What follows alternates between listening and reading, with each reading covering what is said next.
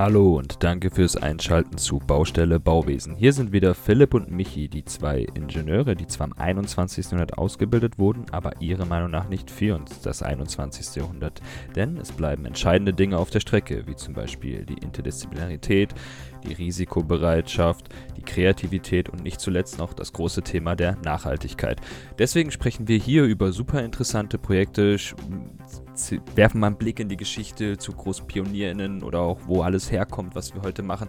Und wir sprechen natürlich auch mit Menschen aus der Baubranche oder aus anderen Fachgebieten, die genau daran mitwirken, dass die Baubranche zu einem nachhaltigeren und besseren ähm, Wirtschaftszweig werden kann. Und so genau so einen Gast haben wir heute hier wieder zu Gast, nämlich Patrick Zimmermann. Genau, Patrick Zimmermann ist nämlich wirklich, äh, man kann ihn schon als Aktivisten bezeichnen, der einfach krass für die Bauwende eintritt. Er forscht nämlich an der Suffizienz im Bauwesen. Ähm, jeder, der jetzt nicht sofort weiß, was das bedeutet, der bleibt auf jeden Fall mal dran, weil da sprechen wir eigentlich die ganze Folge drüber. Ähm, so viel mal vorweg, dass es äh, sich darum dreht, weniger ist mehr. Was das im Bauwesen genau bedeutet, auch heute hier, dass es nicht gleich bedeutet, dass wir gar nichts mehr mit, äh, mit Bauen zu tun haben, sondern dass wir einfach alles mal krass umdenken und uns einfach mal an anderen, an anderen Gedanken orientieren, wie wir unsere bauliche Welt gestalten. Genau darüber wird uns Patrick heute extrem viel erzählen und ähm, ganz kurz eine persönliche Meinung, bleibt diesmal auf jeden Fall bis zum Ende dabei, weil Patrick gerade am Ende nochmal wirklich so einen Shoutout macht, der es in sich hat, wo es wirklich darum geht, was muss passieren, damit wir wirklich die Bauwende irgendwie hinkriegen. Ich wünsche euch viel Spaß.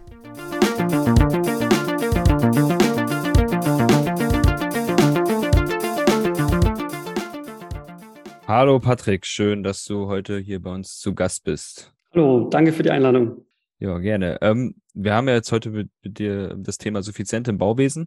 Aber jetzt erstmal vorweg, weil ich vorhin in deinem Lebenslauf gesehen habe, du hast mal bei WWF gearbeitet. Das ist ja eine weltweit bekannte ähm, Umweltschutzorganisation. Wie ist es denn da zu arbeiten, für ein paar kurzen Sätzen? Äh, es macht super viel Spaß. Ähm, ich habe da gearbeitet als äh, Referent für Klimaschutz und Energiepolitik, äh, war dann nicht direkt im Baubereich tätig, so eher im Klimaschutz im Industriesektor, also Baustoffproduktion. Ähm, ich hatte ein äh, Hintergrundpapier zur Zement- und Betonindustrie geschrieben gehabt äh, und ich fand es super spannend, mit so vielen ähm, ja, engagierten und motivierten äh, KollegInnen zusammenzuarbeiten und so nah an der Politik dran zu sein und auch das Gefühl zu haben, tatsächlich ähm, was zu verändern und so diesen Spagat zu haben zwischen klassischer Naturschutzarbeit, die ja dort viel geleistet wird, dann auch eben in den jeweiligen Ländern, wo es äh, Nationalparks etc. gibt und gleichzeitig sozusagen die Transformationsarbeit äh, auch hier vor Ort äh, in Deutschland zu leisten. Cool. Es sind bestimmt relativ viele ähm, Veteranen oder so Veteraninnen auch aus, dem, aus der Branche so dabei bei WWF, WWF oder so Leute, die schon seit Jahren aktiv sind beim Umweltschutz, oder? Definitiv. Man, da gab es viele, ähm, wie sagt man so schön, Silberrücken, äh, um im Naturschutzjargon zu bleiben. Ja, cool. Sicherlich auch äh, gute, gute Lernzeit gewesen. Entwicklungszeit, ne? Cool. Ja. Ja, ähm, dann wisst ihr schon mal ein bisschen was mit Patrick. Auf jeden Fall sehr cool. Ähm, jetzt fangen wir mal an mit, dem, mit der Thematik, über die wir heute sprechen wollen. Ähm, deswegen ganz allgemein, was heißt Suffizienz eigentlich? Ja, der Suffizienzbegriff kommt eigentlich aus dem Lateinischen von äh, sufficere, was zu Deutsch so viel heißt wie, wie ausreichen. Äh, Im Deutschen ist der Begriff Suffizienz aber nicht so verbreitet bis dato. Ähm, er kommt eigentlich aus den Nachhaltigkeitswissenschaften und ist eine von den drei Nachhaltigkeitsstrategien. Also man kann die, kennt ja eher so die äh, drei Säulen der Nachhaltigkeit, Ökonomie, Ökonomie Ökologie und Soziokulturelles. Und die Strategien dagegen sind äh, Effizienz, Konsistenz und eben die Suffizienz. Und die Suffizienz lässt sich dann so grob übersetzen mit äh, weniger ist mehr oder Qualität statt Quantität. Und die hat eben sozusagen so eine absolute Reduktion von Umweltwirkungen im Sinn, äh, und gleichzeitig aber die Bedürfnisbefriedigung von, von uns Menschen eben. Äh, und ist damit so ein bisschen im Unterschied zu den beiden anderen Strategien, die eher so technische Ansätze sind. Die Effizienz, der Begriff, der ist uns wahrscheinlich als Deutschsprachige am gängigsten, einfach der, der, das gleiche Ergebnis mit weniger Input irgendwie produzieren. Ähm, und der Konsistenzbegriff ist, ähm, ja, das gleiche Ergebnis noch haben wollen, aber vielleicht auf eine andere Art und Weise mit einer anderen Technik, einfach umweltfreundlicher. Ähm, und der Suffizienzbegriff stellt dann eher sozusagen das Ergebnis ein bisschen in Frage. Ich bringe da manchmal gerne das Beispiel beim Verkehr, da kann man es ganz gut herleiten. Effizienz wäre, naja, ich muss von A nach B irgendwie, nehme das Auto und effizienter bin ich, wenn ich halt ein sparsameres Auto nehme. konsistenter bin ich, wenn ich ein E-Auto nehme oder die Bahn nehme. Und bei der Suffizienz stelle ich mir die Frage, hm, muss ich überhaupt von A nach B? Kann ich das vielleicht nicht anders ähm, machen oder kann ich vielleicht sogar das Fahrrad einfach nehmen? Mhm. Ja, es ist eine gute kurze Beschreibung, aber obwohl es so ein bisschen durchgekommen ist, aber warum ist dann Suffizienz so wichtig? Ja, wir haben sozusagen super viele und sehr ambitionierte Nachhaltigkeitsziele, die wir, ähm, die wir einhalten wollen, die wir einhalten müssen. Am bekanntesten natürlich das Paris-Abkommen, äh, also Klimaneutralität bis spätestens 2050. In Deutschland haben wir uns das Ziel gesetzt, bis 2045 klimaneutral zu werden. Äh, und gleichzeitig haben wir noch eine Reihe von anderen Nachhaltigkeitszielen. Jetzt äh, für das Bauwesen am relevantesten ist sicher noch das äh, Flächeninanspruchnahmeziel, wo wir uns vorgenommen haben, als Deutschland ähm, bis 2030 eben den, die Flächeninanspruchnahme pro Tag auf unter 30 Hektar zu drücken und 2050 auch bei so einer Flächenkreislaufwirtschaft zu, zu landen. Da sind wir im Moment aber noch relativ weit davon entfernt. Ähm, und wir haben ja in den letzten Jahrzehnten eigentlich gesehen, dass wir mit dem Klimaschutz auch gar nicht so schnell vorangekommen sind, wie wir das eigentlich bräuchten, um tatsächlich 2045 oder wie es jetzt auch die äh, Fridays for Future Bewegung fordert ja 2035 schon klimaneutral zu sein. Und da müssen, müssen wir einfach an allen Stellschrauben drehen und dazu gehört eben auch ähm, die Suffizienz. Ähm, ja, im Bauwesen sehen wir das eigentlich auch ganz gut äh, an den Klimazielen oder an den Sektorzielen, wo wir im Gebäudesektor die Ziele jetzt nicht eingehalten haben, weil wir eben bisher nur äh, einseitig hauptsächlich auf, auf Effizienz und Konsistenz gesetzt, gesetzt haben. Mhm. Ja, es ist auch, also ich kann mir jetzt so ein bisschen denken, ich du bist jetzt kein Wirtschaftsexperte, ich auch nicht. Ich interessiere mich dafür so ein bisschen, aber so Suffizienz, so erstmal zu überlegen, brauche ich überhaupt diesen Schritt zu gehen? Brauche ich überhaupt irgendein Produkt oder in irgendeiner Form etwas Neues? Oder kann ich das nutzen, was es eigentlich schon gibt? Oder beziehungsweise ganz auf etwas verzichten, ist ja ein bisschen widersprüchlich vielleicht mit dem, mit, mit dem Credo des Wirtschaftswachstums, wo man sagt, okay, wir müssen einfach ein Wirtschaftswachstum können wir eigentlich nur dann erzielen, nach den jetzigen Kenntnissen, wenn wir mehr produzieren und mehr verkaufen und einfach immer weitermachen. Und das widerspricht sich ja ein bisschen mit der Suffizienz, oder wie, wie siehst du das? Ja, natürlich, also sozusagen aus der, aus der reinen Lehre heraus, aus der reinen Definition heraus ist dieses weniger ist mehr Motto der Suffizienz natürlich erstmal konträr gegenüber dieser kapitalistischen Devise höher, schneller, weiter. Ähm, und legt man halt dieses Suffizienzverständnis irgendwie ehrlich zugrunde, dann, dann verändert sich auch die Perspektive auf die Nachhaltigkeit, die man eigentlich so so hat ähm, im Bauwesen aus dem Zertifizierungssystem kennen wir diese, dieses Drei-Säulen-Modell eben, die schwache Nachhaltigkeit, dass man, wenn man dann zum Beispiel ökonomisch nachhaltiger ist, kann man das Nachteile in, in anderen Säulen ausgleichen. Aber aus diesem Suffizienzbegriff heraus müsste man eigentlich eher so von starker Nachhaltigkeit sprechen. Äh, sprechen. Also die, die Ökologie ist das Wichtigste und erst wenn das eingehalten ist, dann können wir über soziokulturelle Qualität sprechen und danach ähm, geht es um ökonomische Nachhaltigkeit sozusagen. Mhm. Und deswegen leitet sich aus, dieser, aus dem Suffizienzbegriff heraus eigentlich so ein, ja, eben so ein anderes Nachhaltigkeitsverständnis ab oder auch ein anderes Gesellschaftsmodell. Da könnte man jetzt zum Beispiel die Donut-Ökonomie von Kate Redworth anführen, ähm, die ja eher so wachstumsagnostisch unterwegs ist, aber auch alle Postwachstumsdiskussionen in dem Bereich, ähm, wo zum Beispiel Nico Pech, äh, ein starker Verfechter der Postwachstumsökonomie, auch die Suffizienz als einen zentralen Baustein ähm, benennt. Und trotzdem würde ich aber sagen, dass sich Suffizienz und Wirtschaftswachstum nicht komplett per se ausschließen. Ähm, wir sprechen ja heutzutage auch schon vor allem in entwickelten Ländern eher von qualitativem Wachstum, ähm, weil wir eben sozusagen nicht mehr solche krassen Wachstumsraten haben wie andere Länder. Äh, und wir haben diverse Unternehmen oder Social Entrepreneurs, die ja Suffizienz als Geschäftsmodell praktizieren. Ähm, da kann man jetzt alle Sharing-AnbieterInnen irgendwie nennen. Da kann man so Trends wie Slow Food oder Slow Travel äh, nennen aber auch einfach äh, auf regionale Produkte setzen, statt auf ähm, ja, Produkte von weiter weg, ist auch schon ein Suffizienzansatz. Und mhm. das, glaube ich, setzt sich auch bei vielen Unternehmen verstärkt durch oder kommt zumindest in, in Teilen an.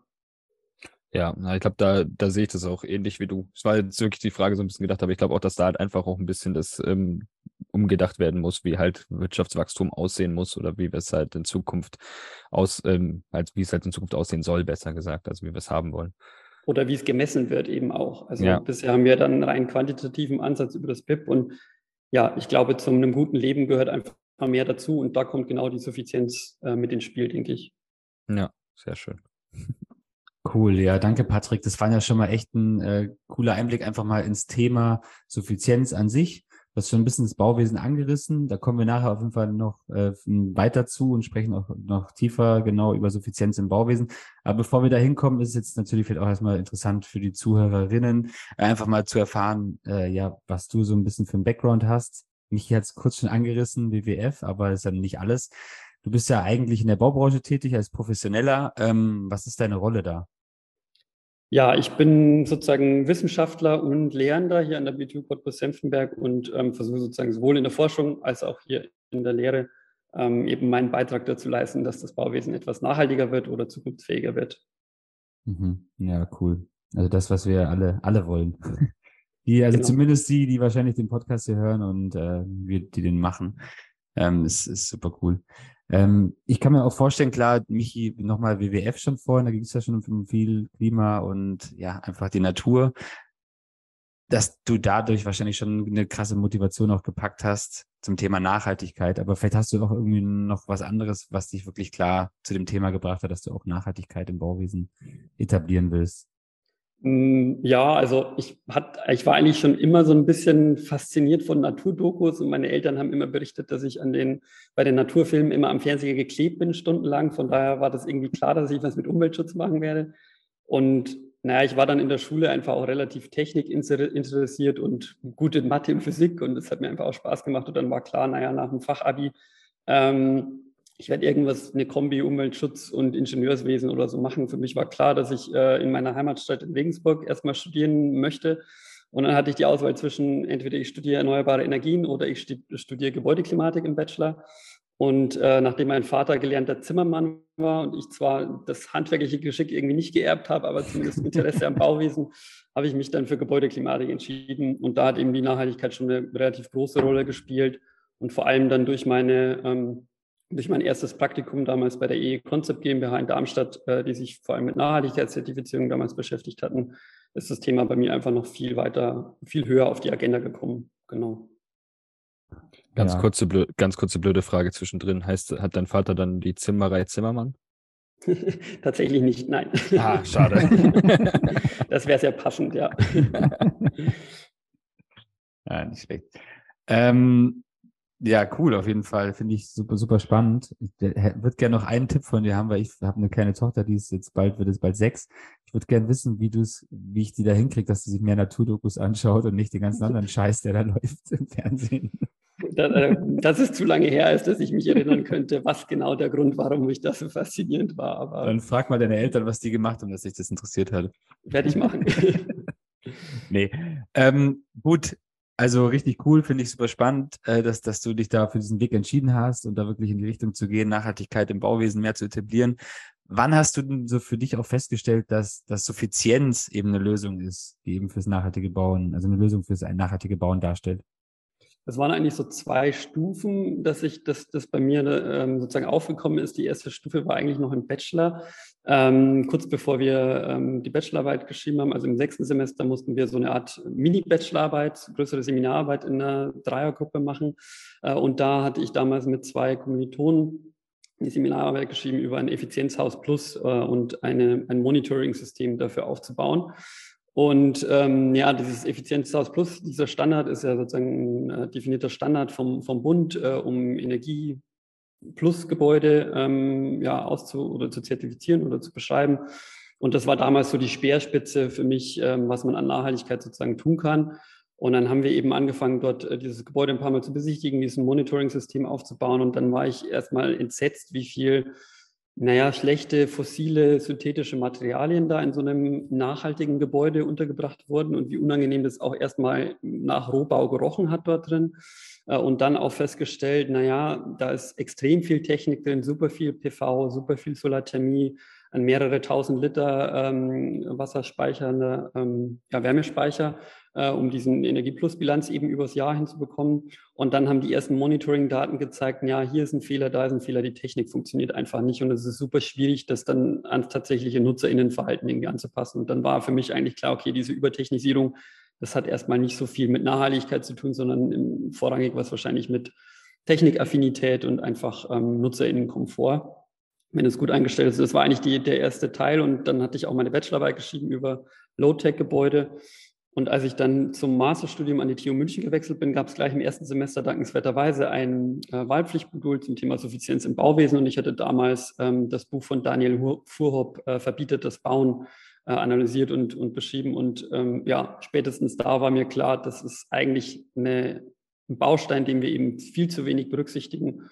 und mit dem ich mich weiter, weiter beschäftigen wollen würde. Ja, cool. Das ist auf jeden Fall ein cooles Schlagwort, das verbietet das Bauen und Suffizienz. Ich fand jetzt dein, äh, deine Motivation, wie du beschrieben hast, dahin zu kommen, echt, echt interessant. Und ich glaube, hat vielen auch nochmal ein bisschen die Augen geöffnet. Äh, Gerade wenn wir eben diese, über diesen, diesen Hype von diesen Energie, diesen Positiv-Plus-Häusern sprechen, wo viele denken, das ist das Nonplusultra. Vielleicht aus technischer Sicht, aber aus Nachhaltigkeitssicht überhaupt nicht eigentlich. Finde ich es echt cool, da einfach zu sagen, hey, wir müssen irgendwie da zurückgehen und suffizienter werden. Das finde ich, äh, ja, finde ich cool. Ähm, jetzt hast du auch gerade schon erwähnt, dass du warst hier an der Uni, da an der Uni, jetzt bist du aber Wissenschaftler an der BTU Cottbus-Senftenberg. Wie bist du da denn hingekommen? Und vielleicht wirst du da kurz was drüber erzählen. Ja, genau. Ich hatte dann, ähm, ja, Michael hat es vorher gesagt, äh, nach meinem Studium bin ich dann eben beim WWF gelandet, äh, war da zwei Jahre Referent. Ähm, und über Zufälle hat mich dann eben eine Stellenausschreibung hier an der BTU erreicht. Ähm, und ich fand es einfach super, super spannend. Ähm, ich ähm, ja, ich glaube, ich gebe gern Wissen weiter. Deswegen war das mit der Lehre auf jeden Fall ähm, auch attraktiv für mich. Und mir, mich hatte es dann schon irgendwie in, die Fing in den Fingern gejuckt, nochmal was Wissenschaftlicheres zu machen. Und dann hatte ich das Angebot hier äh, angenommen. Ähm, bin jetzt eben seit Ende 2020 hier wissenschaftlicher Mitarbeiter. Und ich fände es an der BTU einfach eine, eine, gute Mischung, eine spannende Mischung an Universität. Die ist eben eine relativ junge äh, technische Universität noch die sich jetzt auch in den letzten Jahren verstärkt äh, den Themen ja, Nachhaltigkeitsforschung und Transformation irgendwie verpflichtet fühlt, sowohl in Lehre als auch in Forschung. Und dann gibt es hier eigentlich eine relativ starke ähm, Bau- und Architekturfakultät einfach. Also wir haben fast alle Bauen, baubeteiligten Studiengänge irgendwie hier, sowohl im Bachelor als auch im Master, Bauingenieurwesen, äh, Baugeschichte, Stadtplanung, Architektur und ähm, ja, schneiden vor allem in der Architektur auch relativ gut auch in den Studiengangsrankings ab, ähm, vor allem weil es hier super viele super gute materielle Ausstattung gibt. Also die Studierenden haben hier 24-7 Zugang zu Ateliers und zu Arbeitsplätzen, zu ZIP-Pools und Plottern. Ähm, genau, und das Cottbuser Modell hatte mich eigentlich auch gereizt, ähm, das ja so einen interdisziplinären Austausch ermöglicht zwischen den Studiengängen, die sonst immer so ihren, in ihren ähm, Disziplinen bleiben, also Architektur, Stadtplanung und Bauingenieurwesen. Und ich hatte das im Bachelor schon ein bisschen bei der Gebäudeklimatik, wo wir auch Baukonstruktion und so mit den Architektinnen zusammen hatten. Und ich fand das super wichtig. Das hat mich total bereichert, dass ich, dass man nicht nur sozusagen seine Ingenieursprache gelernt hat, sondern auch die andere. Ähm, und deswegen ja, hat mich das irgendwie überzeugt und bin dann so an der BTU gelandet. Und ähm, genau, wer sich dafür mehr interessiert, kann ich auch unseren Instagram-Account empfehlen von meinem Fachgebiet, an dem ich arbeite. Das ist das Fachgebiet ähm, Energieeffizientes Bauen und Entwerfen bei Professor Susan Träger. Und der ähm, Instagram Instagram-Account heißt ARA-BTU, also Atelier Regenerative Architecture an der BTU Cottbus. Und wir geben da immer so ein bisschen Einblick ins Studienleben, äh, aber auch so ganz allgemeine Info-Facts ähm, zum regenerativen Bauen. Ja, cool. Den Link, äh, den, das posten wir auf jeden Fall alles hier noch in die Show Notes rein, wo ihr den Kanal dann findet. Ähm, cool. Hört sich echt spannend an. Also gerade dieser interdisziplinäre, interdisziplinäre Austausch finde ich, finde ich also ultra wichtig. Ähm, schreien wir ja auch immer raus bei uns im Podcast, dass es extrem wichtig ist. Und, und ich kenne jetzt da von der BTU Cottbus, speziell aus Cottbus, dass da der Werner Lorenz war und da eben diese, das Fach Bautechnikgeschichte, glaube ich, zum, es war, glaube ich, die erste Uni, wo das für die Bauingenieurinnen Pflicht war, ein Pflichtfach, was ja auch übel wichtig ist, weil die Architektinnen machen das ja schon und für die Bauingenieurinnen ist es halt auch ein geiles Fach, dass es halt einfach mit drin ist ne, in der Ausbildung. Ist auch cool. Naja, jetzt bist du auf jeden Fall da. Ähm, in Cottbus bist du ja. Genau. Und äh, promovierst da zum Thema Suffizienz im Bauwesen. Wie kamst du, wie kamst du dem Thema? Also du hast ja schon was dazu gesagt, aber wie kamst du überhaupt zu der Stelle da, sagen wir es mal so? Ja, das war eigentlich sozusagen der logische Schritt an die Bachelorarbeit zu Low-Tech-Gebäuden und ich hatte dann das Suffizienzseminar eben an der TU München ähm, und hatte dann auch meine Masterarbeit zur Suffizienz im Bauwesen geschrieben. Ähm, ich hatte mich damals mit der Bewertbarkeit von Suffizienz im Gebäudebereich, vor allem ähm, bei Gebäuden beschäftigt, weil ähm, ja, nach, da gab es auch schon relativ viel Diskussionen so in, in, ja, in der Architekturszene, sage ich mal, zum Thema Suffizienz. Und das Credo war immer so, ja, das ist ein super wichtiges Thema, ähm, aber man kann es nicht so messbar machen, man kann es nicht greifen und deswegen ist es schwierig, das irgendwie in den Planungsprozess zu integrieren. Und das war dann für mich die Motivation, so eine Bewertungsmatrix zu entwickeln, also ein, sag mal, eine Art Kriterienkatalog, den man sich ähm, ja bei der Planung zur Hand nehmen kann und dann auf verschiedenste Indikatoren einfach gucken kann ähm, und so ein bisschen als Leitfaden, um eben Suffizienz bei Wohngebäuden äh, umzusetzen.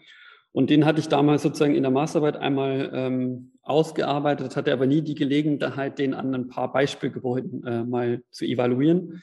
Und das war dann auch die, eigentlich die Einstiegsidee, das in der Promotion weiter zu, äh, weiter zu spinnen. Und ähm, genau, da war dann auch meine äh, Doktormutter, eben meine jetzige Professorin Frau Dreger, ähm, fand das auch super spannend und ähm, hat mich da total unterstützt. Und so kam es eben dazu, dass ich aufbauend auf die Masterarbeit jetzt meine Promotion einfach angehe und die Bewertungsmatrix, die da eben, ähm, die ich eben schon hatte, die werde ich jetzt an ein paar Leuchtturmprojekten anwenden äh, und versuchen einerseits diese Matrix damit vielleicht ein bisschen fein zu tunen und andererseits aber auch einfach herauszufinden, naja, wie wird denn in Leuchtturmprojekten überhaupt Suffizienz umgesetzt? Ist es ein Thema oder ist es eher ein, ja, wirklich nur, also kein Thema für Mainstream, sondern nur vereinzelt? Äh, und dann als Schritt zwei und drei habe ich mir eben ähm, überlegt, dass ich daraus ähm, so ökobilanzielle Berechnungen mache und abschätze, wie viel bringen denn einzelne Suffizienzmaßnahmen ähm, jetzt für die Klimaziele oder für anderes. Ähm, und der letzte Punkt daraus, wenn dann sozusagen diese Größen, diese großen Stellschrauben identifiziert sind, die es dann da wahrscheinlich geben wird. Wie gesagt, ich bin noch relativ am Anfang, ähm, dass ich mich dann auch so ein bisschen in die rechtlichen Rahmenbedingungen einfuchse und äh, versuche durch Interviews zu identifizieren, ähm, welche rechtlichen Anpassungen denn noch vorgenommen, werden müssten, damit Suffizienz tatsächlich in der Breite ankommt. Ja, sau, sau cool, ähm, dass du das, das, also dass du diese Initiative ergreifst und darin forschst. Also da muss man auf, auf jeden Fall mal klar Danke sagen, dass du das irgendwie machst fürs Bauwesen. Finde ich richtig nice.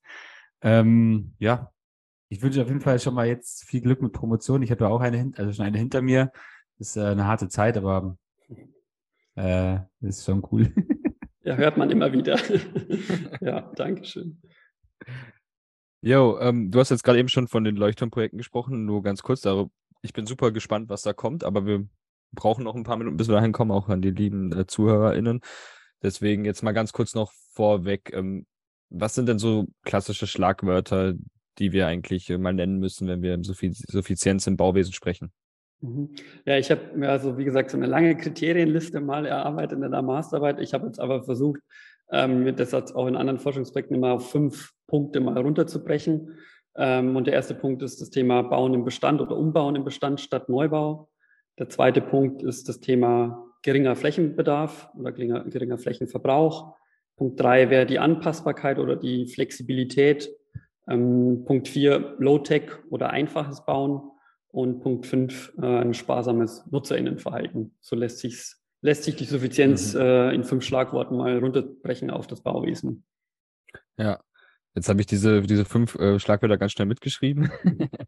nee, ähm, ganz kurz zum Thema, vielleicht können wir noch kurz ein, zwei Sätze dazu sagen. Ich glaube, Bauen im Bestand statt Neubau ist, glaube ich, den meisten so relativ klar, was es bedeutet. Ähm, warum, das ein, äh, warum das jetzt zu Suffizienz gehört, ist, glaube ich, auch ein aus den vorigen Sachen. Klar, ich versuche es ganz kurz zusammenzufassen. Du kannst mich mhm. dann gleich korrigieren, wenn ich was falsch sage. Aber ähm, wenn, ich, wenn wir wieder an die Überlegung mit dem Auto von A nach B fahren denken, dann wäre Bauen im Bestand auf jeden Fall das Ding. Brauche ich überhaupt ein neues Gebäude oder nutze ich lieber das, was ich habe? Und ich ähm, glaube, das ist dann der Suffizienzaspekt dahin. Ähm, kommen wir zum nächsten Thema, geringer Flächenbedarf. Da wird es schon ein bisschen, ein bisschen komplizierter, was eigentlich geringer Flächenbedarf, das Wort sagt eigentlich schon, was es bedeutet, aber ähm, der Bezug zur Suffizienz Vielleicht ganz kurz. Ja, eben das Thema, das Thema weniger ist mehr. Also wir haben ja tatsächlich, äh, und das ist auch einer, der, einer ein klassischer Rebound-Effekt sozusagen von der Effizienz und Konsistenz. Wir haben in den letzten Jahrzehnten gesehen, dass wir immer sparsamer geworden sind pro Quadratmeter Wohnfläche durch eben äh, Energieeinsparverordnung, GEG etc. Gleichzeitig ist aber die Pro-Kopf-Wohnfläche gestiegen. So in Summe haben wir energetisch eigentlich kaum was eingespart und sind relativ konstant geblieben. Ähm, wir sind eben heute bei knapp 47 Quadratmeter pro Person Wohnfläche in Deutschland. Ähm, Rentnerinnen oder einzelne Gruppen sind dann bei über 60 Quadratmeter pro Person. Zum Vergleich 1979, da war die erste Weltklimakonferenz. Also da wussten wir spätestens, dass wir irgendwas verändern müssen. Da waren wir noch bei 32 Quadratmeter pro Person. Und wenn man sich dann so äh, sozio sozialwissenschaftliche äh, Studien anguckt, dann sieht man eigentlich, dass die Wohnzufriedenheit gar nicht so zugenommen hat, eigentlich konstant. Und damit kann man mhm. sagen, naja, für was steigern wir dann unsere Pro-Kopf-Wohnfläche, wenn wir nicht glücklicher mit unserem Wohnraum sind? Und deswegen hatte ich damals in meiner Matrix und interessanterweise auch ein paar andere ähm, Institutionen haben noch so 30 bis 35 Quadratmeter pro Person als groben Richtwert für suffizientes und flächensparsames Wohnen mal vorgeschlagen. Genau. Mhm. Ja, ich finde das immer ganz interessant mit dem, dass wir haben ja deutlich geringeren Energieverbrauch pro Quadratmeter, aber jeder benutzt mehr äh, Quadratmeter. Das ist eigentlich genau das Gleiche, was mit der Automobilindustrie auch so passiert ist. Wenn wir die Autos noch so bauen würden mit dem Gewicht und den ganzen Sachen, wie sie so in den 80er Jahren wären, dann hätten wir auf jeden Fall Autos, die einen Liter pro 100 Kilometer verbrauchen würden. Aber weil wir halt die Effizienz gesteigert haben und damit halt schnellere, größere Autos gebaut haben, haben wir eigentlich nie einen Vorteil daraus gezogen, dass wir ähm, in den letzten 40 Jahren viel bessere Motor Motoren bauen als halt noch davor. Und äh, das ist halt sowas, das sich immer ein bisschen ärgert. Aber das ist wahrscheinlich, mhm. wenn man den Effizienzaspekt betrachtet, deswegen ist Suffizienz ja so wichtig auch, ne? Und ja. Aber kommen wir zum nächsten Punkt. Anpassbarkeit. Ähm, Versuche ich jetzt auch nochmal selber ganz kurz so zusammenzufassen. Anpassbarkeit dann eigentlich auch so gedacht, wenn ich halt was habe, was ich an neue Bedürfnisse anpassen kann, muss ich nicht neu bauen. Genau, das ist sozusagen die Quintessenz. Einerseits aus dieser Perspektive, naja, ich möchte den Bestand so weit wie möglich erhalten und nicht neu bauen müssen. Und da tue ich mich halt einfacher, wenn der Bestand äh, einfach anpassbar ist. Und zum anderen aber auch aus dieser Perspektive der, ähm, der menschlichen Bedürfnisse, die ja bei der Suffizienz einfach im Vordergrund stehen. Äh, und die verändern sich einfach, die sind nicht konstant, die sind nicht statisch, die verändern sich über die Zeit. Und alles, was wir heute bauen, wird ja 2050 einfach auch noch stehen. Also muss einfach schon klimaneutral sein und muss unsere Nachhaltigkeitsziele bis dahin auch einfach schon erfüllen. Und nachdem wir nicht wissen, wie wir 2050 wohnen wollen, entweder vielleicht geht ja der Trend weiter zur ähm, äh, Individualisierung, zur Verkleinerung von, von Haushalten. Vielleicht verändert sich das aber auch. Wir können es nicht hervorsagen. Deswegen da eine gewisse Flexibilität und das meint einfach ja, einfache Tragstrukturen, dass äh, Innenwände grundsätzlich eher nicht tragen sind, damit ich die Grundrisse nochmal verändern kann, dass ich einzelne Wände wirklich äh, zerstörungsfrei zurückbauen kann oder dass ich entsprechende Technikschächte etc. sinnvoll platziere und vielleicht auch ordentlich Puffer einplane, dass ich das nochmal ändern kann oder auch Raumhöhen, die eher tendenziell ein Tick höher sind, wo man jetzt auch sagen könnte, naja, ist das nicht widersprüchlich mit dem weniger ist mehr? Ja, im ersten Moment schon, im zweiten Moment erlaubt es mir dann aber auch zwischen Wohngebäude und Nicht-Wohngebäude-Nutzung flexibler hin und her zu wechseln. Oder auch das Thema Schaltzimmer oder nutzungsneutrale Zimmer, also dass ich eher quadratische drei auf drei, vier auf vier Meter ähm, wo, ähm, Räume vorsehe, als wirklich Räume, die nur einer für eine Funktion nutzbar sind. Mhm. Ja. Dann ähm, das nächste Schlagwort war Low-Tech. Ähm, vielleicht auch da ein bisschen in Bezug auf deine Bachelorarbeit. Das ist das, was mich auch ähm, ähnlich erschreckt hat, als ich jetzt, ähm, als ich auf einer Baustelle gearbeitet habe, wo halt wirklich dem ganzen Gebäude halt Technik noch und nöcher verbaut wurde. Das Gebäude zählt am Ende als Energie neutral und dafür haben wir aber ein komplettes Stockwerk nur für Technik aufgegeben und alles mögliche und da ist so viel Hightech-Zeug drin und ich kann mir einfach nicht vorstellen, dass das ähm, noch wirklich irgendwo zielführend ist, wenn man Nachhaltigkeitsziele betrachtet. Und ja. daher Low-Tech heißt versuchen, da wieder ein bisschen mehr zurückzudingen, was wir bereits wissen, oder wie ist das dann?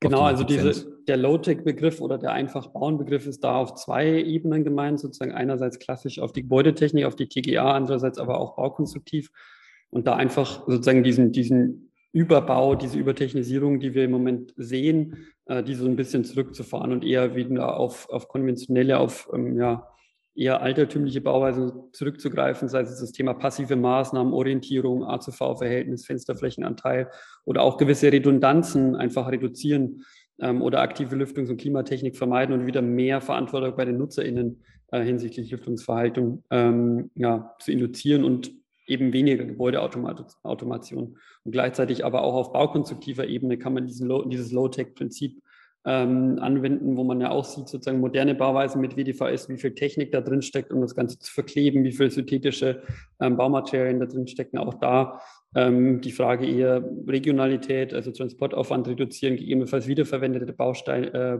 Baustoffe verwenden. Das ist natürlich dann auch so ein bisschen ähm, schwammig. Ist das nicht eigentlich schon Kreislaufwirtschaft und damit Konsistenz, aber kann man sozusagen der Suffizienz an der Stelle auch zu, ähm, zuordnen und ganz wichtig auf baukonstruktiver Ebene, einfache Aufbauten mit eher weniger Schichten, die dadurch wartungsfreundlich sind, die langlebig sind äh, und auch einfach geringe Ausbaustandards. Also brauche ich an jeder Stelle irgendwie fünf Versiegelungen, fünf Klarlacks, ähm, da noch eine Schicht und kann ich das nicht mal äh, deutlich reduzieren.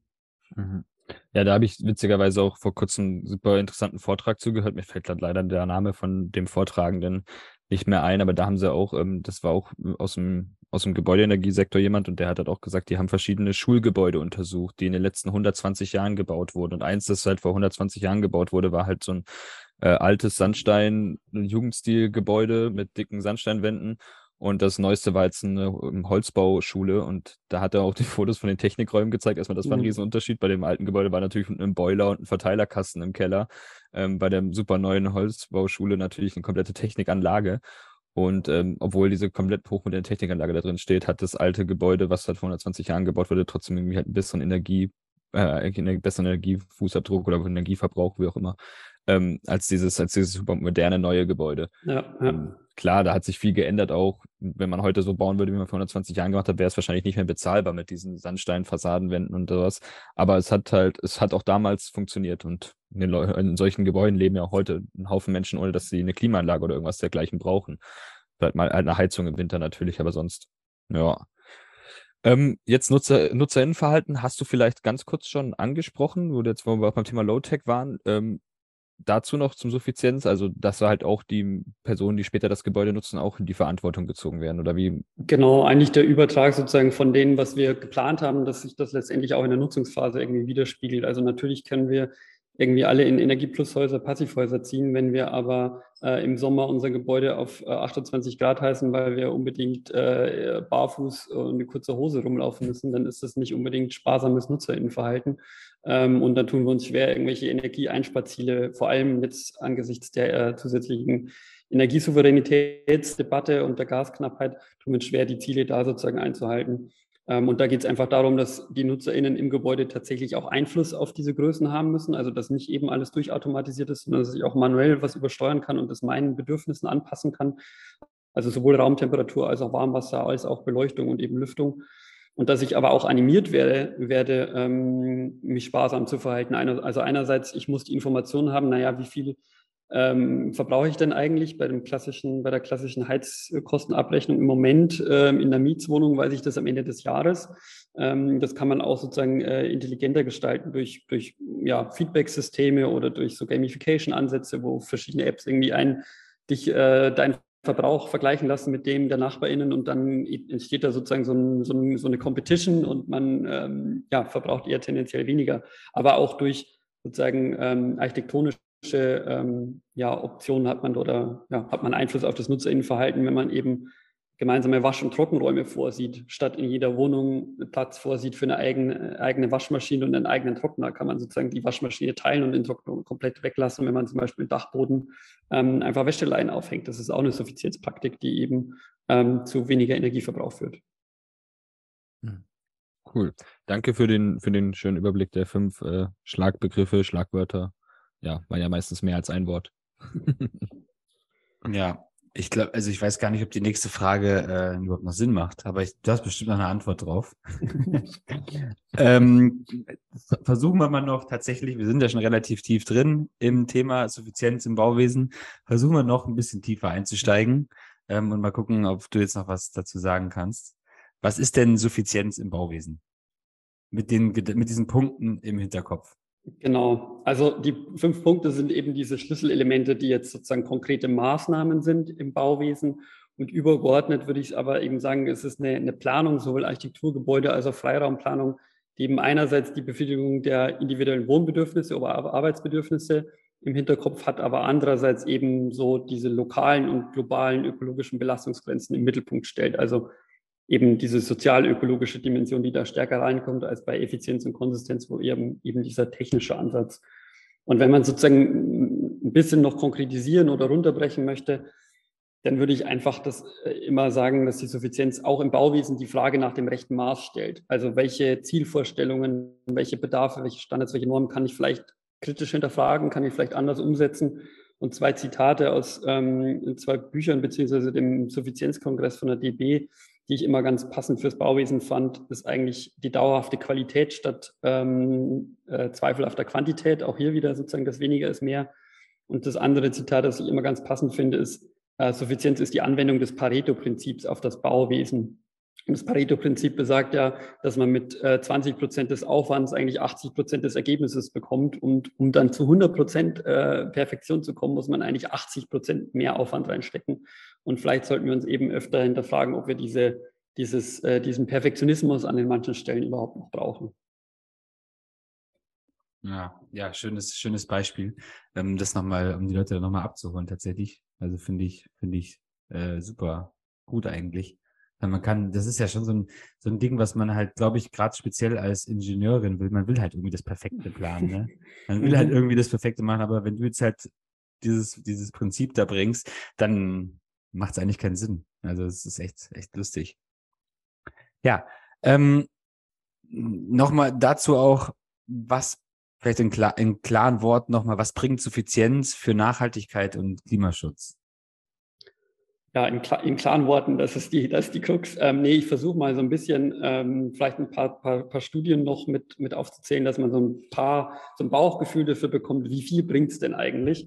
Ähm, also was es bringt, ist klar, es ist einfach eine zusätzliche Nachhaltigkeitsstrategie, mit dem wir unseren Klimafußabdruck, unseren Ressourcenfußabdruck, unseren Wasserfußabdruck einfach reduzieren können. Aber wie viel, da vielleicht auch nur, nur mal um, um einen dieser Aspekte rauszugreifen, eben das Thema Bestand statt Neubau. Wenn man sich da die grauen Emissionen anguckt, dann äh, sind typische Neubauten in Deutschland, also so nach GEG-Standard, tendenziell IRK 455 Standard, dann hat man da graue Emissionen von 10 bis 16 Kilogramm CO2-Äquivalente pro Quadratmeter und Jahr. Und wenn man so eine Bestandssanierung sich anguckt und eine Bestandserweiterung, dann ist man da bei drei bis acht Kilogramm, also über die, weniger als die Hälfte dessen. Natürlich kommt der, der Energiebedarf für die Nutzung noch mit rein, aber wenn man entsprechend auch den Bestand auf KfW 55, 40 runterbringt, dann hat man da einfach einen großen, eine große Einsparung, vor allem weil wir jetzt sehen, dass die Nutzungsphase deutlich weniger Relevanz hat durch die strengen energetischen Anforderungen als mittlerweile eben die graue Energie. Und auch eigentlich durchgängig die meisten Studien zeigen, dass außer wenn man sehr, sehr komplizierte ähm, äh, sozusagen Bestandsertüchtigungen hat, dass eigentlich da die Bestandsertüchtigung immer besser ist als ein Abriss und ein Ersatzneubau auf, auf reiner, auf reiner also sozusagen ähm, bei gleicher Flächenausnutzung. Es gibt natürlich Fälle, wo man zum Beispiel ein Grundstück hat, das eine Baulücke, die super schlecht bebaut ist, äh, mit ähm, ja, alten Grundrissen und wenig Fläche. Und dass man da, wenn man das abreißt und einen Neubau hinstellt, dass man da auf gleichem Grundstück viel mehr Fläche unterbekommt, mehr Wohnqualität, mehr Grünqualität gegebenenfalls, ist durchaus auch möglich. Also das ist im Einzelfall irgendwie ähm, zu klären dann. Und vielleicht ein paar übergeordnete Studien. Also es gibt auch ein paar, es gibt ja immer diese Klimaszenarien für ganz Deutschland, für alle Sektoren, die ganz viele Stakeholder rechnen und rechnen lassen. Und da würde ich jetzt mal nur zwei rausgreifen, weil ich das ganz spannend fand. Das Umweltbundesamt hat mal eine äh, größere Studie gerechnet, wo sie mehrere äh, Transformationspfade berechnet hat. Das ist die Rescue-Studie.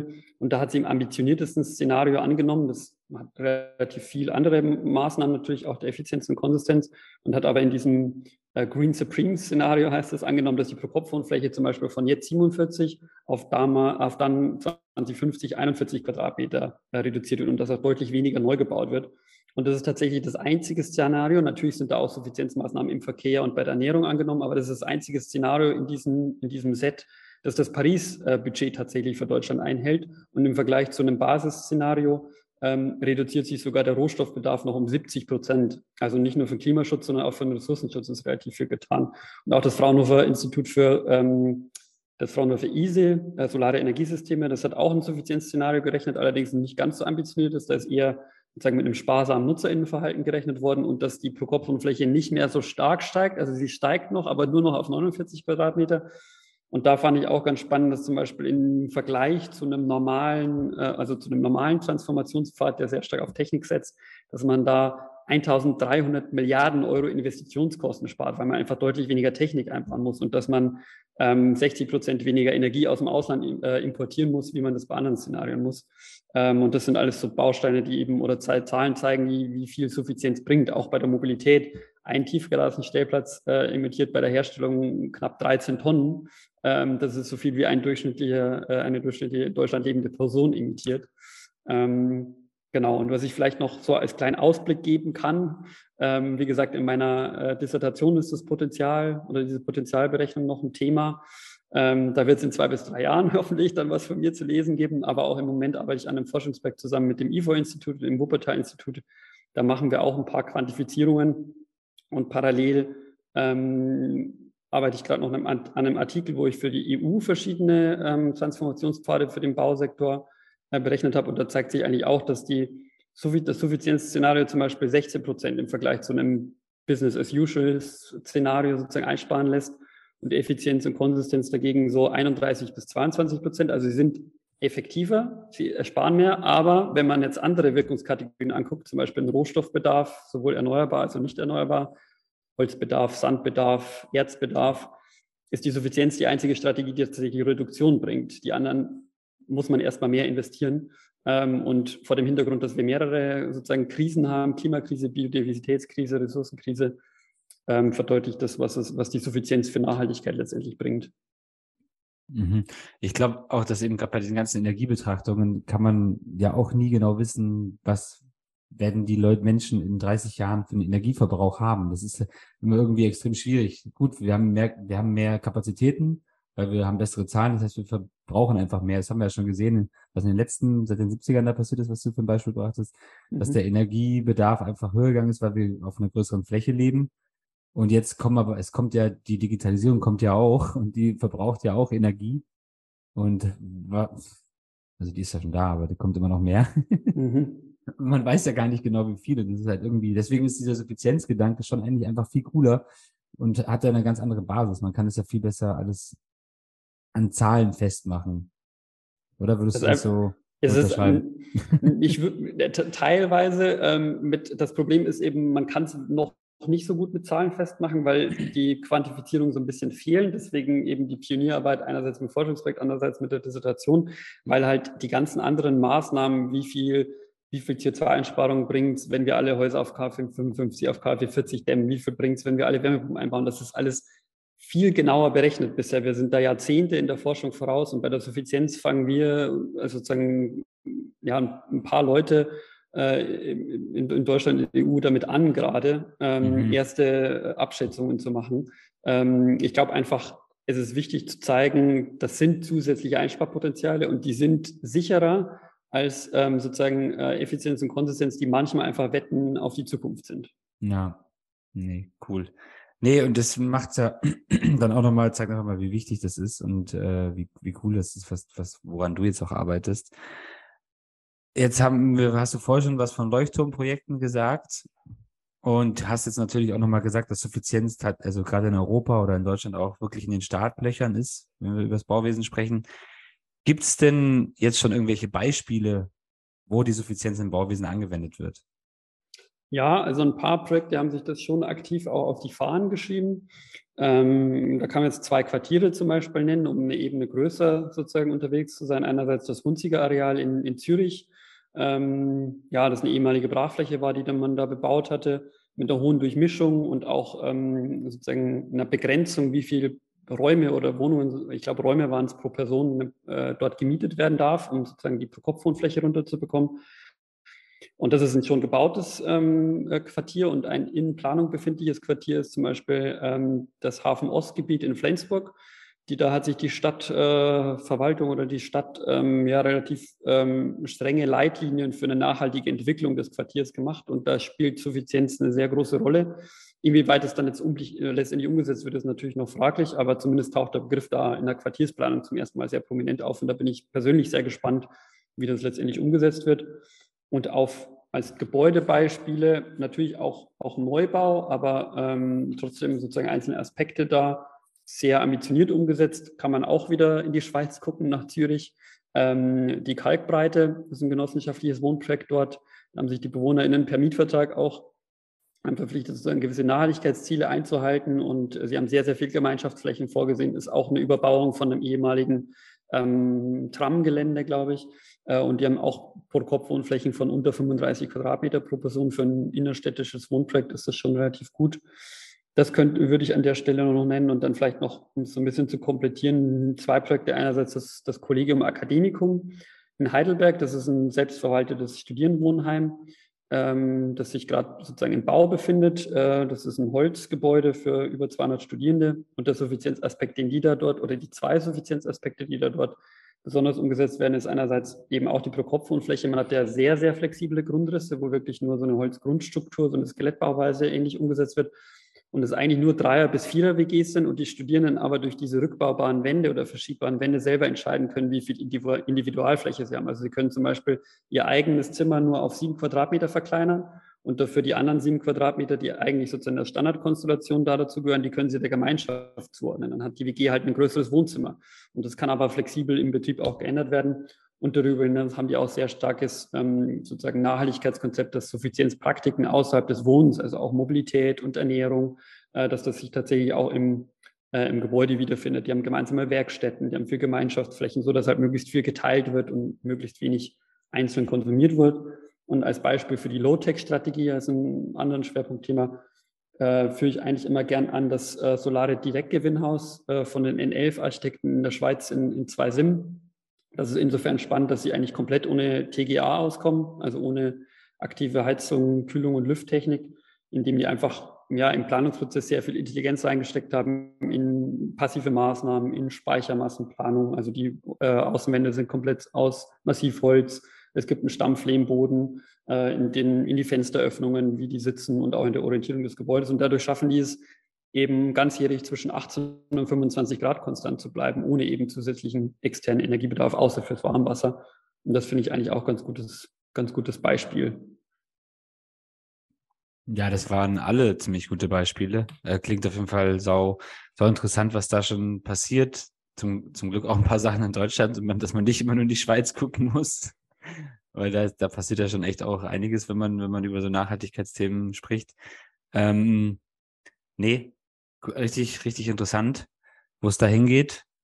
Ähm, jetzt so aus reinem Interesse habe ich vielleicht echt die Frage, war denn bei inwiefern war bei diesen Projekten immer so diese, die Suffizienz, war das wirklich ein Leitgedanke bei den Projekten oder war das, kam das auch so ein bisschen nebenbei mit? Ähm, also ich weiß es zumindest ähm, beim Collegium Academicum und und äh, eigentlich auch bei der Kalkbreite Zürich waren es schon immer zentrale Themen. Also in Zürich, äh, die Stadt hat sich ja verpflichtet, äh, das Ziel der 2000 Marktgesellschaft zu erreichen und die haben da verschiedene Studien auch zum Einfluss der Suffizienz. Da war es auf jeden Fall von Anfang an ein Thema. Ähm, beim Kollegium sicherlich auch durch die Nähe zur, zur Universität dort und der Forschungs dort, und, äh, Forschung dort, ähm, dass das Thema frühzeitig aufkam und weil es einfach eine sehr nachhaltigkeitsengagierte Community dort war. Ähm, Genau, insofern hat das da definitiv eine Rolle gespielt. Es gibt aber auch ähm, ja sicherlich genügend Projekte, wo das Thema keine Rolle gespielt hat oder der Begriff nicht aufgetaucht ist, aber die dahinterliegenden Prinzipien ähm, eine Rolle gespielt haben. Und da zählen ja eigentlich die meisten Projekte dazu, die irgendwie Bauen im Bestand machen, statt dass sie im Neubau was und, äh, unterbringen. Ähm, da kann man, ja, da kann ich zum Beispiel auch ganz gut eine Lektüre empfehlen von, äh, die äh, Autorin heißt Marietta äh, Biela, leider auch aus der Schweiz, ähm, das Buch Weiterbauen. Die hat ganz viele Projekte gesammelt, ähm, wo Einfamilienhäuser, ähm, ja, die unterbelegt waren, weil eben die Kinder ausgezogen sind, die sich ganz kreativ Gedanken gemacht haben, naja, wie kann man die neu nutzen und gegebenenfalls mehr Personen reinholen durch einen Anbau, durch eine Teilung des Gebäudes, durch eine Aufstockung. Die hat da super viele Projekte gesammelt und da taucht kein einziges Mal der Begriff Suffizienz auf. Ähm, aber die leben alle diese Praxis und es kommt eigentlich aus dieser, aus dieser, ähm, aus diesem Thema ähm, altersgerechtes Wohnen, weil häufig die Personen mit so viel Wohnfläche überfordert sind und es eigentlich anders haben möchten und dann kommt der Suffizienzaspekt sozusagen über andere Ecken rein. Oder auch ArbeitgeberInnen, die ähm, in einem Unternehmen arbeiten, das sich stark vergrößert und die sagen stattdessen, dass wir jetzt ein neues Bürogebäude suchen oder bauen, ähm, bieten wir einfach Desk-Sharing an und vermehrtes Homeoffice. Dann ist auch ein Neubau gespart. Da taucht auch erstmal der Begriff Suffizienz nicht auf, ist aber eine Suffizienzpraktik. Ähm, und dann auch ganz viele Wohnprojekte oder Hausprojekte so aus der, ähm, aus der Szene oder aus äh, der, der Stiftung Trias oder des Mietshäuser-Syndikats.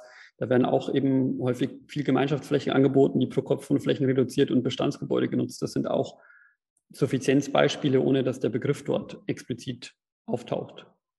Mhm, cool. Jetzt, jetzt haben wir schon echt äh, sehr tief da ein bisschen reingeblickt in die Suffizienz im Bauwesen. Find, ich finde, persönlich finde ich es richtig spannend, aber irgendwie sind, es sind schon noch, also durch diesen weniger ist mehr Gedanken, kommen natürlich trotzdem auch irgendwie so ein paar andere Fragen noch mit auf, weil, weil klar, wenn wir jetzt, jetzt irgendwie auf ja, so volkswirtschaftlich ein bisschen sehen. Wir haben es am Anfang mal ganz kurz angerissen. Michi hat es in der ersten Frage schon gestellt. Aber weniger ist mehr bedeutet ja auch, dass wir dann tatsächlich ein bisschen das Wirtschaftssystem, also was wir vielleicht gerade im Bauen gemacht haben. Ich meine, in den letzten Jahren wurde extrem gefördert, dass man krasse technische Anlagen hat. Jetzt wäre es aber viel nachhaltiger durch diese Effizienz einfach zu sagen, hey, wir müssen irgendwie da ein bisschen mehr vielleicht auch sogar darauf verzichten. Jetzt sind aber da, die stehen ja diese ganzen Firmen, ne? die, das, die sich da ihre Expertise angeeignet haben, die den Markt da geöffnet haben und eigentlich auch einen recht starken Markt aufgebaut haben. Was machen die, ne? Und vielleicht auch dann gerade die Frage so allgemein, wenn jetzt jemand, der im Bauwesen arbeitet, dessen Job hängt ja vom Bauen ab, wie kann denn der eigentlich überhaupt selber für Suffizienz eintreten? Also, total dass, seine eigene, Frage. Also, dass die eigene Dienstleistung einfach viel weniger erforderlich wird. Oder, oder wird sie es vielleicht auch gar nicht, die Dienstleistung weniger erforderlich? Das ist die, die andere Frage, ne? Aber was sagst du dazu? Also der Hauptteil meiner Antwort ist, wir stehen vor so gigantischen Herausforderungen im Bausektor, dass uns sicherlich nicht die Arbeit ausgehen wird. Ähm, das möchte ich sozusagen vorwegstellen. Wir haben so viel, vor allem im Gebäudebestand, ähm, ja, so viele Probleme, um den klimaneutral zu bekommen, dass uns da nicht langweilig wird und keine Jobs erstmal sozusagen direkt, sozusagen rein quantitativ, sage ich jetzt mal, dahingehend wegfallen. Ähm, genau, also nur als, nur als ein Beispiel allein, um eben den Bestand energetisch zu ertüchtigen. Und das ist der reine Fokus bisher eben auf Effizienz und Konsistenz bräuchten wir eine Sanierungsrate von, da unterscheiden sich die Forderungen. Ein Beispiel rausgegriffen, German Zero fordert 4% jährliche Sanierungsrate. Im Moment sind wir bei 1%. Allein um das sozusagen abzubilden, brauchen wir so viele Planungs- und HandwerkerInnen-Kapazitäten, ähm, dass das gegebenenfalls anfallende Einbußen, die jetzt durch Suffizienz kommen würden, eigentlich wieder ähm, wieder wegfallen. Und ich, natürlich gibt es Verschiebungen. Ähm, die sozialökologische Transformation kommt nicht von alleine. Wir sehen das in anderen Sektoren, Automobilbranche, Energiebranche ja auch, dass wir Strukturwandelprozesse politisch begleiten und anleiten müssen. Äh, ähnlich wird es auch hier sein, aber ich glaube in einem anderen Umfang, weil wir die gleichen Gewerke mehr oder weniger an anderer Stelle vielleicht wieder brauchen werden und einfach weniger Neubau, mehr Fokus äh, auf Bauen im Bestand. Ähm, genau. Ja, finde ich, finde ich einen guten Punkt. Also die Wiese lautet im Prinzip für alle aus der planenden Baubranche und auch aus der ausführenden. Setzt sich mal mit dem Thema Suffizienz auseinander, weil das wird äh, vielleicht die neue Strat Strategie eures Unternehmens so auf die Art. äh, Gerade im Bauwesen. Sonst ist es zu spät, weil wenn man da jetzt ewig wartet und dann plötzlich äh, davor steht, dass es nicht mehr anders geht, dann ist es zu spät, ne? Also aus der Sicht jetzt mal. Zu spät ist es sowieso, wenn man nichts macht, weil dann wird es zu heiß. ja, genau. Ähm, das ist auf jeden Fall jetzt mal die Seite, sag ich mal, von, von jetzt Arbeitgebern, Unternehmen und sowas. Aber jetzt denke ich so ein bisschen an mich selber. Du hast jetzt in, äh, du hast in München, war das jetzt, glaube ich, ich bin jetzt gerade ein bisschen raus. In München hast du ja dann Suffizienzmaster gemacht. Ähm, bei uns in der Uni gab es, weiß ich nicht, ob es das Fach gab. Ich bin zumindest nicht von selbst drauf gestoßen und habe es jetzt nicht gesehen. Ich müsste natürlich jetzt mal die alten Modulhandbücher durchblättern. Aber ähm, ich denke, für viele ist es halt, zumindest also für viele PlanerInnen, ist es halt bei dem Studium gar nicht so, so ähm, relevant oder es kommt nicht vor. Das ist, haben, sie irgendwie verpasst, die Vorlesung zu besuchen. Was, was kann man denn machen, dass die das, ähm, also jeder, der es nicht im Studium oder im Berufsleben bis jetzt kennengelernt hat, aber jetzt sich denkt, hey, ich will da mehr drüber wissen, was, was würdest du denn empfehlen? Ja, also ich glaube auf jeden Fall, dass es die, also soweit ich das in Erinnerung habe äh, oder jetzt den Überblick habe, und ich glaube, ich habe einen ganz guten, gibt es jetzt zwei äh, Unis, die irgendwie Suffizienz äh, im Baubereich äh, Vorlesungen unterbringen. Ähm, und äh, Philipp, das ist auch gerade angesprochen. Ich glaube, es ist gar nicht so eine Frage, dass man sich speziell auf Suffizienz, sozusagen den Begriff oder so vorbereiten muss, sondern eben einfach nur diese, diese Schlagworte oder diese Themen müssen irgendwie mit auftauchen. Ja, und da gibt es super viele, ich sag mal, Weiterbildungsangebote, die man da bestimmt auch nutzen kann. Also einerseits, ähm, wenn man sich so grundlegend mal auch mit Leuchtturmprojekten beschäftigen möchte oder so ein bisschen Gefühl für die, für die Thematik bekommen möchte, kann ich auf jeden Fall nur ähm, auch die Deutsche Bauzeitung ähm, empfehlen, die verschiedene Themenhefte äh, zu Suffizienz im Bauwesen haben. Das heißt dann teilweise ein bisschen anders, einfach bauen, anders bauen, Low-Tech bauen oder so, aber auch zwei Tagungsbände zu Suffizienzkongressen, die 2014 und 2015 stattgefunden hatten.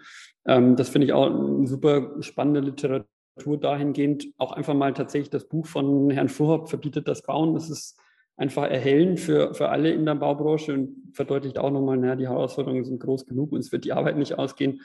Und darüber hinaus eben auch Webinare von den Architects for Future, die in verschiedenen Formen die Thema so ein bisschen, das Thema so ein bisschen anreißen ähm, und auch Weiterbildungsangebote von der, von der DGNB, der Deutschen Gesellschaft für Nachhaltiges Bauen, die auch teilweise ähm, Suffizienzbezüge dort mit, auf, äh, mit aufgreifen.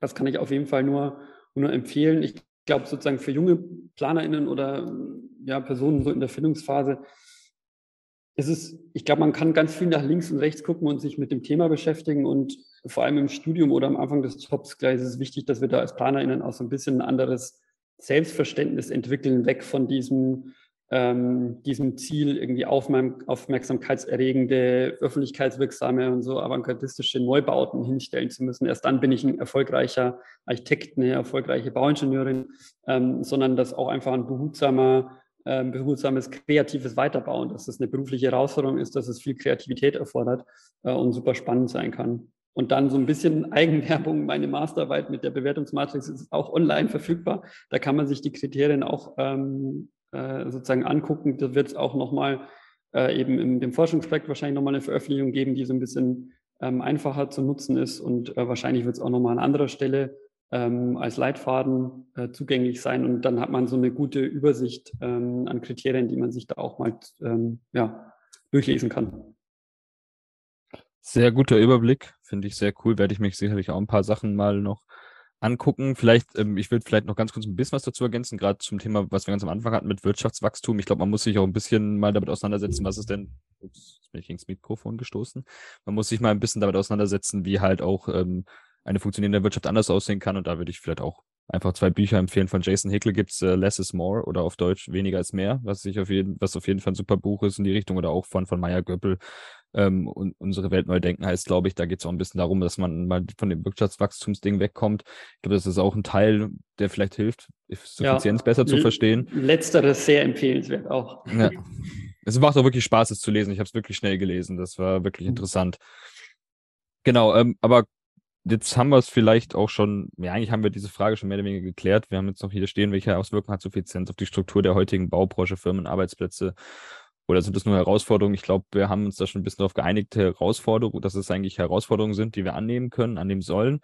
Ähm, willst du jetzt noch speziell zu der Frage, sag ich mal, was ergänzen, was wir, was du noch ja, zwei, zwei, zwei, drei Stichpunkte vielleicht, die, die mir jetzt noch eingefallen sind bei der, bei der letzten Frage auch. Ich glaube, ähm, oder Bezug nehmend auf die Frage, Philipp, die, die du noch gestellt hattest, ähm, es sind halt erstaunlicherweise viele, die im Bau tätig sind, ja schon auf der Suffizienzschiene ähm, unterwegs, nenne ich es jetzt mal. Also wir haben verschiedene Verbände, die Bundesstiftung Baukultur, die Bundesarchitektenkammer, der BDA, die sich ja schon auch sehr kritisch gegenüber Neubau positionieren und ganz klar sagen, wir müssen uns mit dem Bestand beschäftigen, nicht nur ökologisch, sondern eben auch ökonomisch und vor allem baukulturell ähm, begründet. Ähm, genau, das ist auf jeden Fall für mich, ist es noch zusätzliche Motivation oder das fand ich am Anfang auch spannend, dass ich, äh, ich hatte mir die Frage auch gestellt, wie kann ich mich jetzt denn als Architekt, als Bauingenieur irgendwie dafür einsetzen, dass weniger gebaut wird, aber ähm, es tun sehr viele und das ist auf jeden Fall eine, eine Begründung für mich, dass wir da auf dem richtigen Weg unterwegs sind, wenn da so viele dahinter stehen. Und dann würde ich vielleicht als anderen Punkt noch sagen, klar wird es irgendwie Verwerfungen geben oder Veränderungen in der Baubranche, ähm, aber es kommen einfach neue Themen dazu, die dann das wieder überkompensieren. Also wir sehen es ja jetzt, das Thema Kreislaufwirtschaft gewinnt sehr stark an, an, äh, an Attraktivität oder also an Relevanz. Da werden neue Berufsfelder entstehen, äh, BauteiljägerInnen, äh, Rückbauingenieure und Ingenieurinnen. Ähm, wir bekommen jetzt das Thema Ökobilanz eigentlich stärker im GEG, wahrscheinlich mit der Novelle. Sprich, wir brauchen viel mehr Personen, die sich mit Ökobilanzierungen aus, aus, äh, auskennen. Oder wenn der Gebäudepass weiterentwickelt wird oder der Energieausweis zum Gebäudepass, dann brauchen wir Personen, die sich eben die Bauteilkataloge anlegen, die sich mit Rückbaubarkeit beschäftigen. Ähm, sprich, da kommt noch mehr Arbeit auf uns zu und das ist nicht so schlimm, wenn wir dann den einen oder anderen Neubau an der Stelle nicht brauchen oder nicht bauen. Sehe ich auch so. Vielleicht müssen wir auch da ein bisschen aus unserem, äh, aus unserem Schlaf rauskommen, den die ArchitektInnen und BauingenieurInnen die letzten Jahre so ein bisschen in der Konsistenz des normalen Arbeitens angenommen haben. Mhm. Und jetzt wieder endlich gibt es wieder Herausforderungen für uns. Auf jeden Fall gibt einige.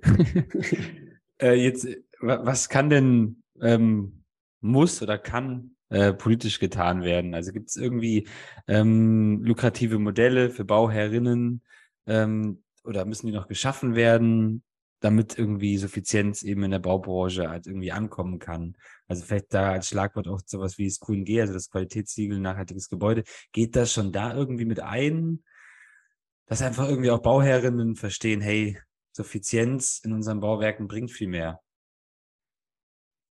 Also vielleicht vorneweg bin ich einer der Verfechter oder bin ich der felsenfesten Überzeugung, dass wir allein mit, mit Freiwilligkeit und ich sag mal finanziellen Förderungen und so nicht die Schlagkraft entwickeln werden, damit wir tatsächlich ähm, diese sozial-ökologische Transformation im Bauwesen schaffen. Wir brauchen ordnungsrechtliche ähm, Anpassungen, um diese Nachhaltigkeitsziele zu erreichen. Und ähm, mit den anderen Strategien schaffen wir es wahrscheinlich ein paar Leuchtturmprojekte, die dann auch alle Aspekte berücksichtigen, äh, auf den Weg zu bringen. Aber wir werden es nicht, nicht schaffen, das in den Mainstream zu bringen. Ähm, deswegen glaube ich, hat die Politik da sehr, sehr, sehr viel zu tun. Ähm, äh, genau, wir versuchen da in dem Forschungsprojekt oder ich dann in der Dissertation da auch noch ein paar Vorschläge zu erarbeiten. Ich habe jetzt mal versucht, das auf fünf Themen so, oder ist jetzt mein, meine bisherige Überlegungen so auf fünf Aspekte runtergebrochen, was dann die Politik machen müsste. Das eine Thema ist sozusagen Aufklärung, Kommunikation. Wir haben ja verschiedene Kampagnen, die die Bundesregierung auch immer wieder ähm, auf den Weg bringt. Jetzt gerade haben wir die Kampagne 80 Millionen für den Energiewechsel, die eben auf die Gaskrise reagiert. Und da müssten wir auch einfach viel stärker so Themen wie Suffizienz unterbringen. Also darauf hinweisen, dass es auch Rebound-Effekte gibt und dass man, dass ein sparsames Nutzerinnenverhalten auch einfach ökonomische Vorteile hat. Ähm, und dieses, diese Suffizienz nicht nur als Verzicht framen, sondern tatsächlich die positiven Effekte ähm, in den Vordergrund äh, stellen, dass es eben um ein gutes Leben für alle geht dass man eben die Gemeinschaftlichkeit äh, betont, dass es also zusammen ähm, wohnen ist, äh, hilft gegen Vereinsamung sozusagen. Oder ähm, Herr Pech, äh, der Postwachstumswissenschaftler, ähm, ja, spricht ja von der Befreiung vom Überfluss. Vielleicht müssen wir das auch ähm, im Bauwesen sozusagen ähm, analog übertragen. Das ist der eine Punkt. Äh, Punkt zwei wäre die Datengrundlage verbessern. Also wir wissen viel zu wenig über unseren Gebäudebestand letztendlich. Ähm, die Ampelkoalition hat sich ja im Koalitionsvertrag vorgenommen, ähm, so Potenzialflächenregister äh, auf den Weg zu bringen. Die sind aber bisher eben hauptsächlich aus dieser Neubauperspektive gedacht. Also wo ist noch weiteres Bauland zur Verfügung oder wo sind Brachflächen innerstädtisch, die wir nutzen können.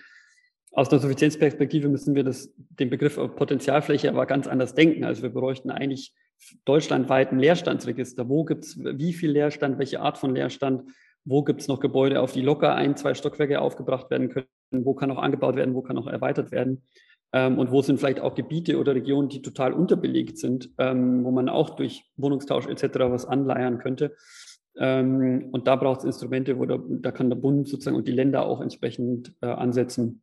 Punkt drei sind, sind die Themen Beratung. Also wir haben jetzt vor allem die Energieberatungen, die äh, die Transformation im Gebäudesektor oder im in den Bestandsgebäuden äh, begleiten sollen. Und ich glaube, auch die, die Themen ähm, müssen wir erweitern, erweitern, die da ähm, bisher adressiert werden. Die gucken sich im Moment auch nur technische Aspekte an und die Wärmedämmung. Und auch da sollte zur Standardberatung gehören, dass gefragt wird, naja, ihr wohnt jetzt hier zu zweit auf äh, 200 Quadratmeter in eurem ungedenkten Einfamilienhaus. Es wird was bringen, wenn ihr jetzt auf Passivhaus runterdämmt.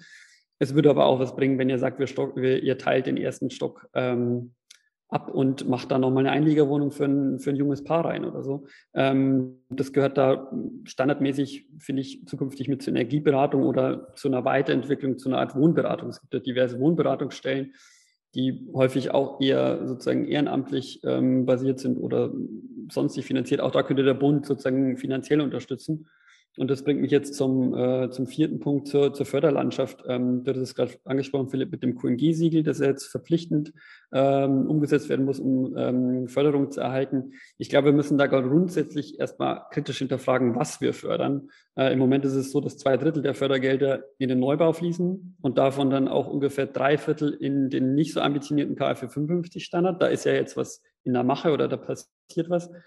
Aber eigentlich aus einer Suffizienzperspektive, und das ist auch meine tiefste persönliche Überzeugung, sollten wir zumindest aus Klimaschutzgründen äh, erstmal keinen Neubau fördern. Wir werden, um die Wohnungsknappheit in manchen Regionen bewältigen zu müssen, auf jeden Fall weiterhin Neubau bauen müssen, keine Frage. Dann sollte das aber nicht aus Klimaschutztöpfen gefördert werden, sondern aus ähm, sozialpolitischen ähm, Töpfen, aus, aus ähm, ja, ist zu diskutieren, woher das sozusagen kommt.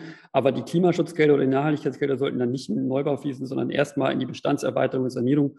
Äh, und da gibt es genügend Potenziale eben durch äh, Aufstockung, durch Umnutzung von Bürogebäuden, die jetzt post-Corona auch vermehrt leer stehen, weil nicht mehr so viel Bedarf, Bedarf da ist. Ähm, das kann man auch umnutzen. Und da sind gigantische Mengen frei, dass man da trotzdem Wohnraum schaffen kann. Und der letzte Punkt, ich hatte es angedeutet, wir brauchen auch klare rechtliche Anpassungen. Wir haben ein Flächeneinsparziel von diesen 30 Hektar pro Tag. Das ist einfach nur ein politisches Ziel im Moment, das gemonitort wird. das müsste gesetzlich verankert werden. 2030 sind wir auf diesen 30 Hektar drunten ähm, und 2050 bei einer Flächenkreislaufwirtschaft. Und wir könnten das im Raumordnungsgesetz oder äh, im Baugebiet einfach konkreter verankern, als das jetzt der Fall ist. Und ich stehe auch voll und ganz hinter der Forderung der Architects for Future hinsichtlich einer Musterumbauordnung. Im Moment ist das Bauen im Bestand einfach viel schwieriger als äh, ein Neubau auf der grünen Wiese.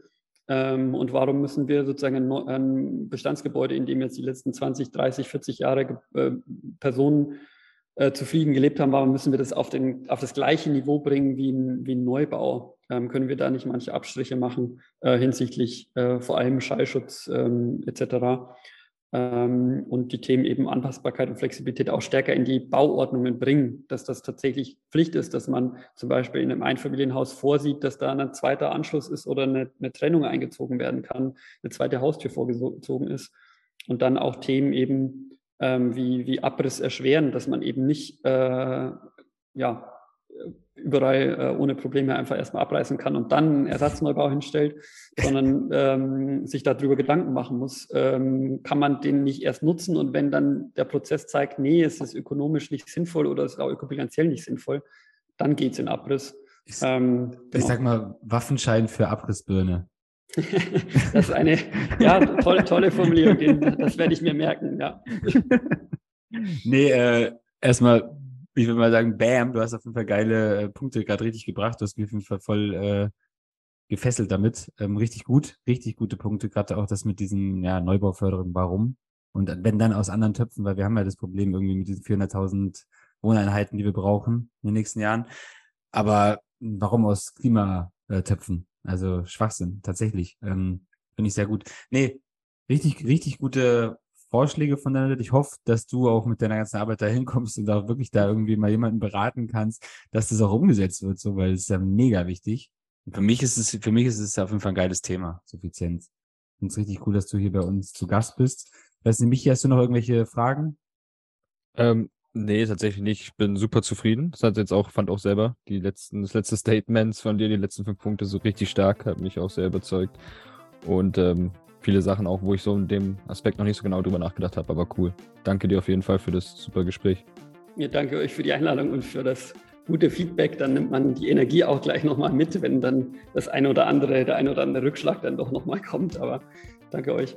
Nee, cool. Also auch von mir nochmal danke und ähm, ciao. Tschüss.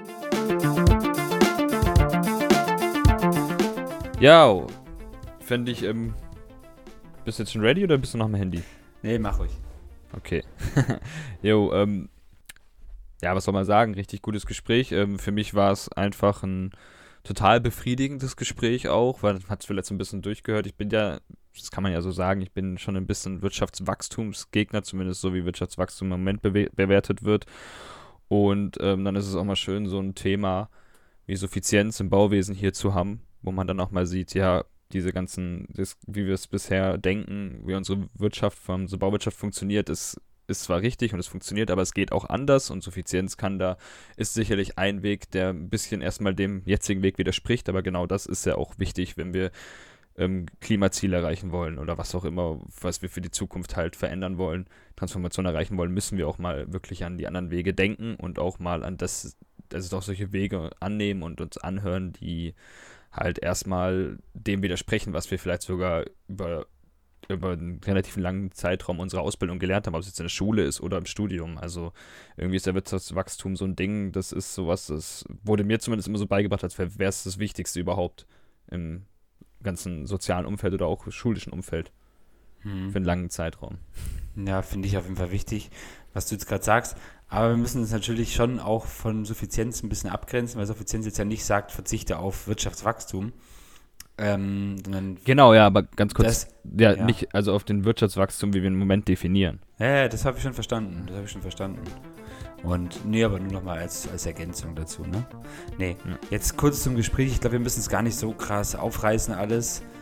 Äh, Patrick hat richtig geilen Scheiß gelabert, richtig interessante Punkte hier einfach mal auch in den Podcast gebracht, hat den Podcast auf jeden Fall nochmal äh, krass aufgewertet mit dem, was, was wir heute als Thema hatten. Finde ich, find ich super interessant, super spannend. Hat richtig Spaß gemacht, ihm zuzuhören. Und ich habe also ich habe eigentlich gar nicht viel dazu zu sagen. Ja, vielleicht noch kurz zu ihm halt. Ich finde, ist, ist, er, er ist super kompetent. Also für mich wirkt er super kompetent in dem Fach. Er ist, äh, hat die Entwicklung dahin, dass er da jetzt ein Experte ist, selber so gewählt und ist sie, ist sie konsequent gegangen und das finde ich richtig cool. Und das hat man einfach auch gemerkt, dass der weiß, von was er redet. Viele schöne Zitate gebracht, viele, viele andere Leute, also viele, viele Leute zitiert und ähm, fand ich einfach angenehm, auch ihm zuzuhören, was er, was er, was er gesagt hat. Ne? Ja, ich glaube auch von Patrick werden wir noch, äh, schreibt euch den Namen auf jeden Fall mal auf, von dem werdet ihr noch, einig, noch einiges äh, hören. Denke ich auch. So, ich glaube, das, ich weiß nicht, ob ihr das im Hintergrund gerade gehört habt. Ähm, Familie kommt nach Hause, für mich ist jetzt hier Ende. Michi, mach du mal noch den Abschlusstalk. Genau, da bin ich jetzt hier noch. Ähm, yo, ihr wisst ja Bescheid, wenn es euch gefallen hat, kommt, äh, folgt uns auf Instagram, besucht unsere Homepage, wo jetzt im letzten Moment leider ein bisschen wenig passiert, aber Instagram, LinkedIn, ihr findet Baustelle Bauwesen und ähm, wir freuen uns auf jeden Fall immer wieder noch neue Follower begrüßen zu dürfen. Und ansonsten wünschen wir euch jetzt noch ähm, einen schönen Resttag oder Abend, wo auch wann auch immer ihr diese Folge für euch anhört und wir freuen uns schon auf die nächste Episode. Danke, ciao. Ciao.